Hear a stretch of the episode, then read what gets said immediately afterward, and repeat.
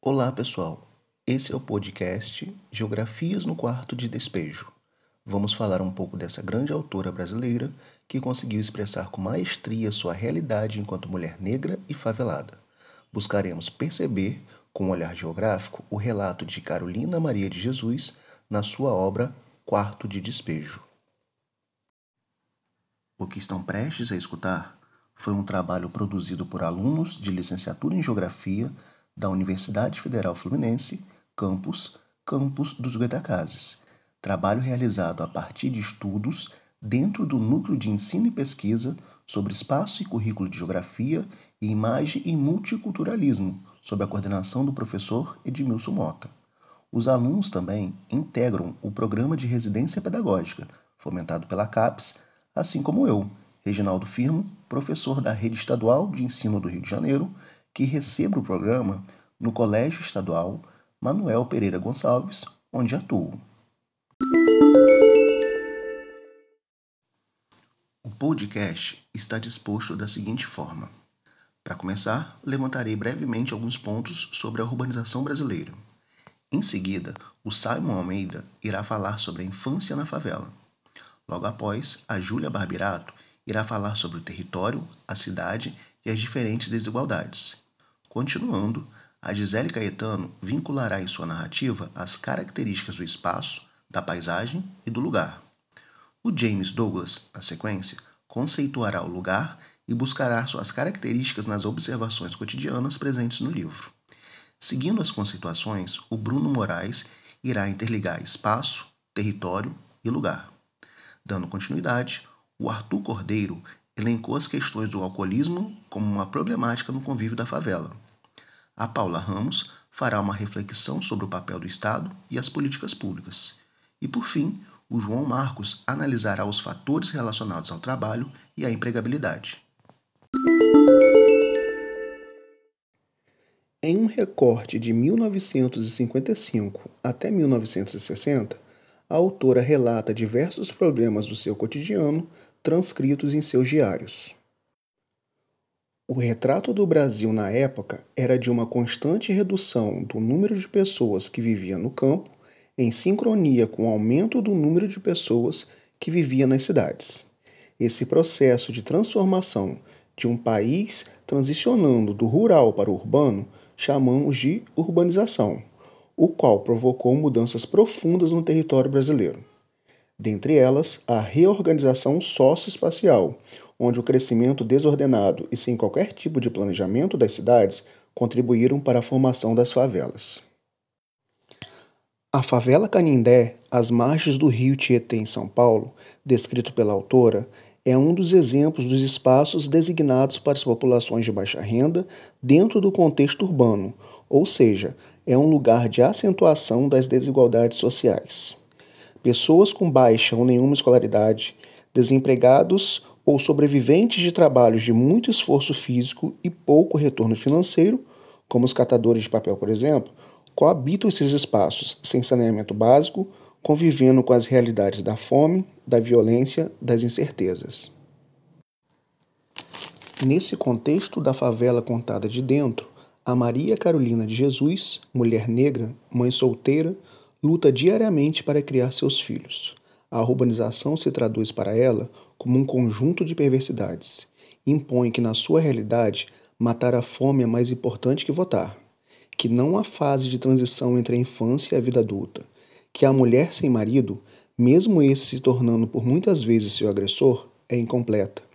Dentre os prédios luxuosos dos empregos gerados pelas indústrias, das ruas asfaltadas, ela é invisível e para a cidade, o quarto de despejo é a favela.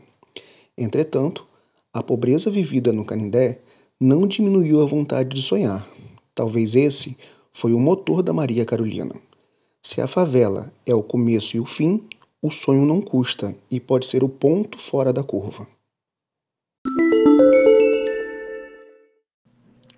Carolina teve uma infância difícil. Nasceu na cidade de Sacramento, em Minas Gerais. Aos sete anos, sua mãe a obrigou a ir para a escola, mas ela teve que interromper seus estudos no segundo ano primário. Porém, aprendeu a ler e a escrever, desenvolveu o cultivo e o gosto pela leitura e o hábito de escrever. Carolina migrou entre várias cidades com sua mãe, sempre em busca de emprego. Após o falecimento de sua mãe, ela parte para São Paulo e, a partir daí, teve que trabalhar das mais diversas formas para se sustentar. Os anos se passaram. Carolina teve três filhos e virou catadora de papel, e o que mais visse pela frente que fosse vendável para sustentar seus filhos. Apesar das dificuldades, tentava de alguma forma confortar a infância de seus filhos. Cuidava deles durante o dia, revezando as suas atividades e trabalhando. Muitas noites, depois que eles dormiam, ela saía para catar papel. Pagou para que fizessem um balanço em sua casa para que eles pudessem ter uma diversão. Não deixava faltar comida em casa e até dava a refeição preferida de cada um no café da manhã. Seus filhos estavam sempre brincando. Ela preferia que as brincadeiras fossem em casa para que eles ficassem mais seguros dos perigos da favela. O amparo social era muito pouco. Carolina se esforçou para que seus três filhos, desde cedo, se apegassem aos livros. Por influência da mãe, todos frequentaram escolas públicas.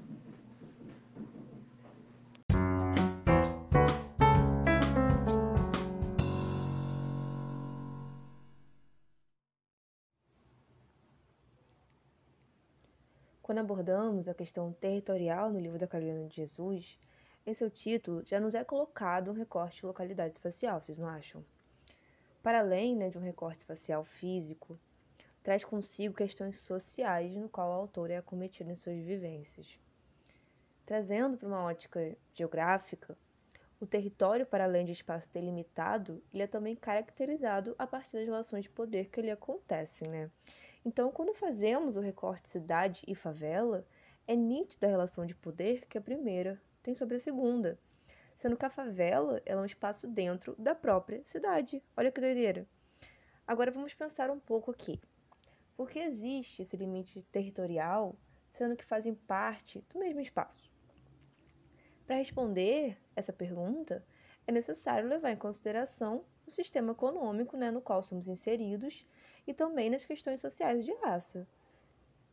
A favela, né, ela alimenta a cidade, mas é a cidade que coloca a favela onde ela está, muitas vezes em áreas periféricas, sem condições nem dos direitos básicos que o cidadão deve ter. Então, quando Carolina deseja estar e viver na cidade, ela procura justamente esses direitos básicos que são negados a ela em muitos pretos e pretas favelados do Brasil, e mais precisamente das metrópoles, né, que é onde a desigualdade social e racial se faz de forma escancarada. Quando eu disse anteriormente, né, que a cidade ela coloca a favela onde ela está, é justamente né, por fomentar essa distinção entre um e outro, onde o dano né, colateral do sistema capitalista é a desigualdade racial, social e também de gênero, havendo então, né, com isso, cada vez mais barracões em cima de barracões e pessoas resistindo e existindo, né, em situação de grande vulnerabilidade socioeconômica. O território cidade, ele é homogêneo, mas escolhe onde concentrar seu poder, fazendo principalmente mulheres pretas como Carolina irem até ela a hora que for para buscar o seu sustento dos seus filhos, se submetendo com isso, né, a condições desumanas. E que fica o questionamento: isso é justo?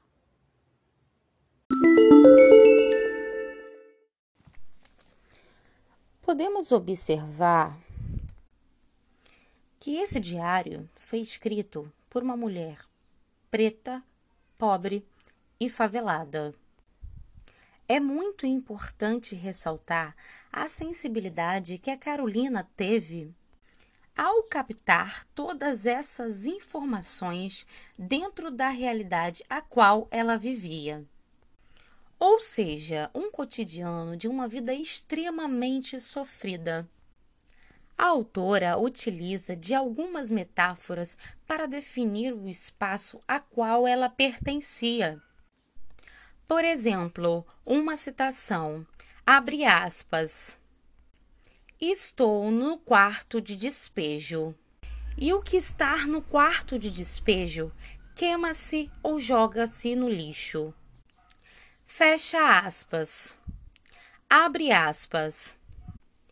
Eu classifico São Paulo assim. O palácio é a sala de visita.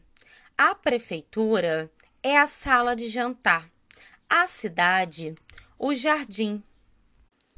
E a favela é onde joga-se os lixos. Fecha aspas. Essas citações mencionadas anteriormente é uma das formas a qual a Carolina utilizava para definir o espaço onde ela pertencia.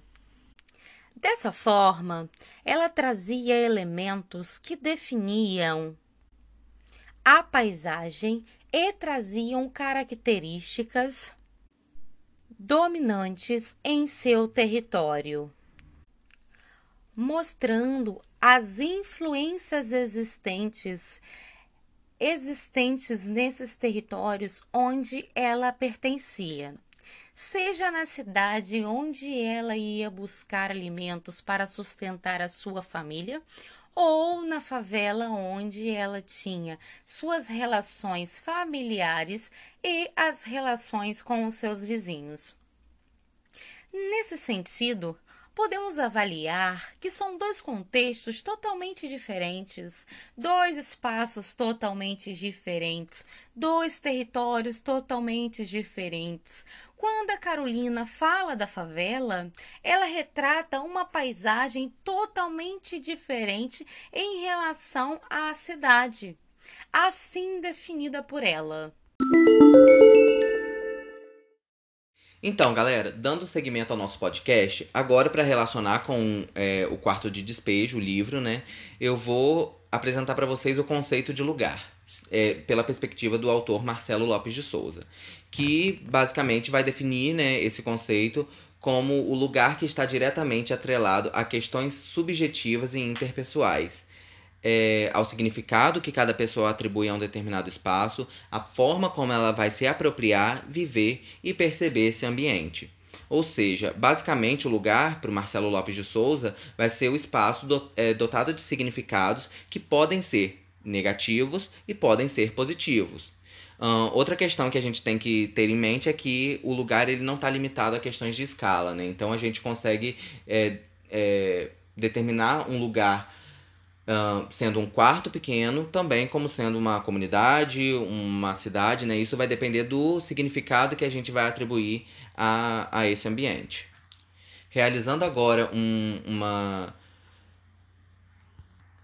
uma relação com o texto da autora Carolina Maria de Jesus, que diz que é, e é um texto que é ambientalizado em uma favela de São Paulo, é, a gente consegue identificar que ela descreve a favela de diversas maneiras, né? Infelizmente, a maioria desses sentimentos dessas descrições que a gente consegue identificar no livro são sentimentos negativos em relação ao lugar, né? Então agora eu aponto aqui para vocês algumas passagens do livro, né, que, que, que a gente consegue, onde a gente consegue identificar esses, é, esses sentimentos negativos dela em relação a esse lugar vivido por ela, né? Então ela começa falando sobre o barracão, que está localizado na favela, que tem ali o seu significado de lar, de morada, mas que mesmo assim, ele, ela faz críticas negativas né, em relação à, sua casa. Ela fala que da infraestrutura, ela fala de ser um espaço muito pequeno, né? para ela e para os seus filhos. Então a gente vê aí que a relação não é, é uma relação tão positiva assim. Outra, outra passagem do livro que indica isso é quando ela fala dos seus vizinhos péssimos, que tornam, a, que tornam aquele ambiente um lugar inseguro para os seus filhos. Então, essa, essa questão da relação interpessoal com os seus vizinhos tornam esse ambiente é, é, é um lugar inseguro para ela. Depois a, gente, depois a gente também consegue perceber um desejo de mudança, não só é, da parte dela, mas também do seu filho, que, que busca, depois, que busca é, é, que almeja essa mudança, né, depois de ser alfabetizado, ele, ele consegue traçar algumas, é, alguns objetivos, e é ela que fala do desejo de mudança é, por um núcleo, por um lugar mais decente, né. Então, basicamente, a gente consegue perceber que o lugar que é dotado de significado para ela não é, um, não é um lugar que tem sentimentos tão é, positivos assim, né.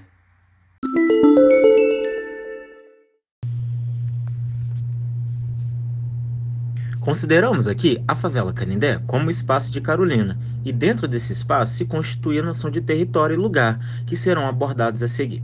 Mesmo que não tenha uma definição exata do que é espaço pelas diferentes formas de considerá-lo, entende-se como espaço no texto onde acontece a maior parte das relações e vivências de Carolina, onde suas ações apresentam dinamismo perante as desigualdades sociais e miséria, que é o fator primordial para entendermos as problemáticas que esse espaço constitui.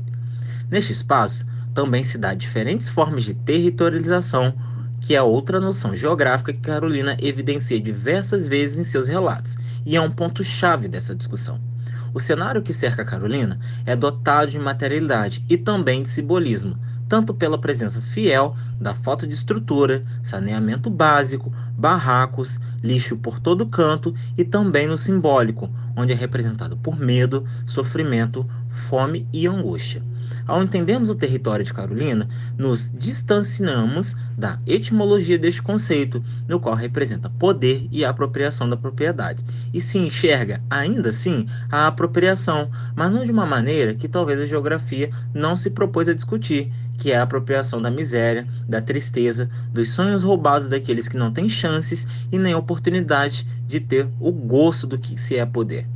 É a partir desse território que entendemos a vida cruel e amarga que Carolina levava, no que chamamos no início desse áudio como espaço.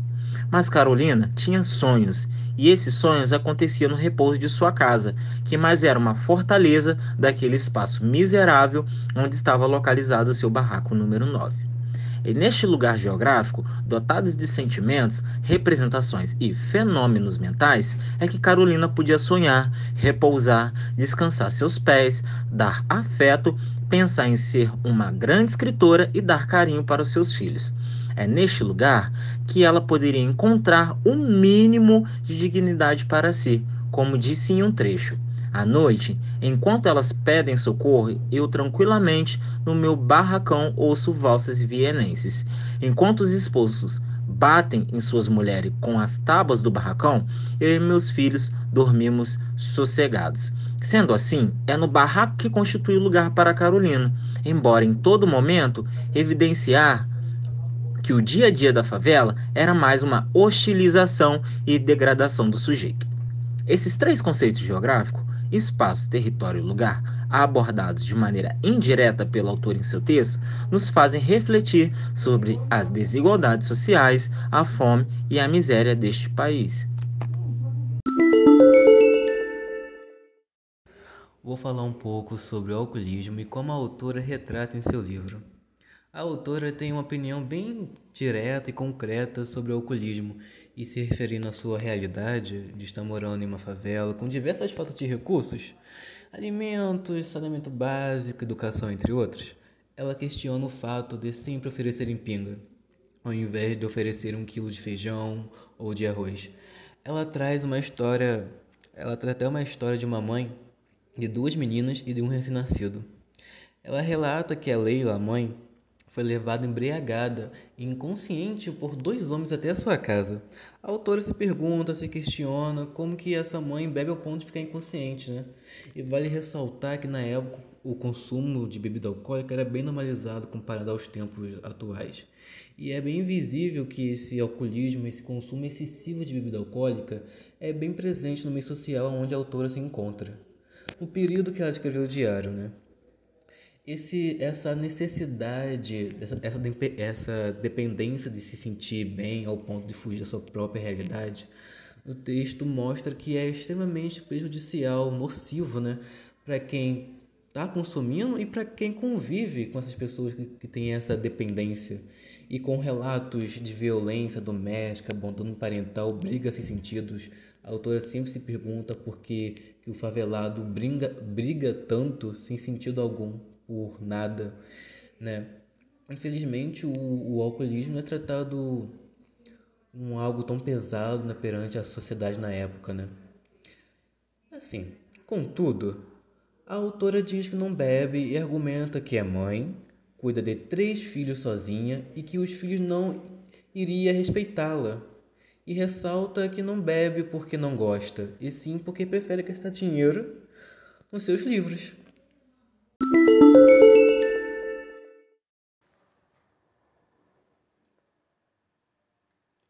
Ao longo do seu diário, Carolina de Jesus conta um pouco da relação dos favelados com o Estado e as políticas.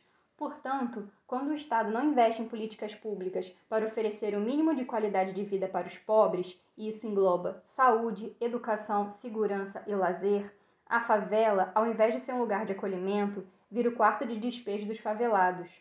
Tudo que não presta é descartado na favela. Por isso, Carolina Maria de Jesus, assim como outros, querem sair das favelas. O espaço, de acordo com os políticos, é um ambiente propício para que alguém vire delinquente. Ao escutar essa fala, Carolina se perguntou o porquê de tal político não enviar um relatório para os demais colegas contando a realidade da favela. A fome, um dos principais problemas narrados por Carolina, fez com que o afeto pelos políticos fosse cortado. O divórcio do Estado, suas políticas e o povo se dá nas eleições. Como retratado no livro, o político só promete política pública para melhorar a vida dos favelados a fim de conseguir votos. Por isso, a democracia é fraca, assim como os políticos. A revolta da Carolina, assim como de muitos outros, é de ser governada por políticos que não sabem o que é a fome e que não têm dó do pobre. Do que adianta ter eleições a cada quatro anos se ainda existe a fome? As políticas públicas não chegam no quarto do despejo. A vida do favelado é dura, que nem o pão que comem, assim como o coração dos políticos, duro diante do clamor público. Sem o apoio do Estado de políticas públicas, o custo de vida faz com que os favelados percam a simpatia pela democracia e imitem animais, corvos. O favelado só é feliz quando está dormindo, mas quando dorme com fome, lamenta-se e a voz do pobre não tem poesia. Num contexto de um aumento de pessoas nos centros urbanos, como reflexo da crescente industrialização da época, decorrente do êxodo rural e por pessoas que procuravam emprego, as chances e condições de trabalho é algo muito presente no texto. Nessa perspectiva do trabalho, Maria Carolina conta como são diferentes as oportunidades quando se é mãe, solteira, pobre, negra e moradora da periferia. Em uma sociedade fortemente desigual, as chances de emprego não se dão de forma uniforme. Carolina, então, para conseguir manter seus filhos, teve que recorrer ao trabalho de catadora de papéis, ferros ou bicos, que tentava para conseguir tirar alguns cruzeiros e tentar dar um mínimo para os seus filhos. E mesmo assim, nem sempre conseguia atender todas as suas necessidades básicas, embora ela trabalhasse incansavelmente, sob sol ou sob chuva. Carolina também era escritora de peças. Embora suas peças fossem muito boas, ela era rejeitada por ser preta e pobre. Para pessoas como ela, não há chances. Ainda há os que dizem que as oportunidades são iguais. Mundo invertido, que acaba pagando a marginalização de certos corpos no mundo do trabalho.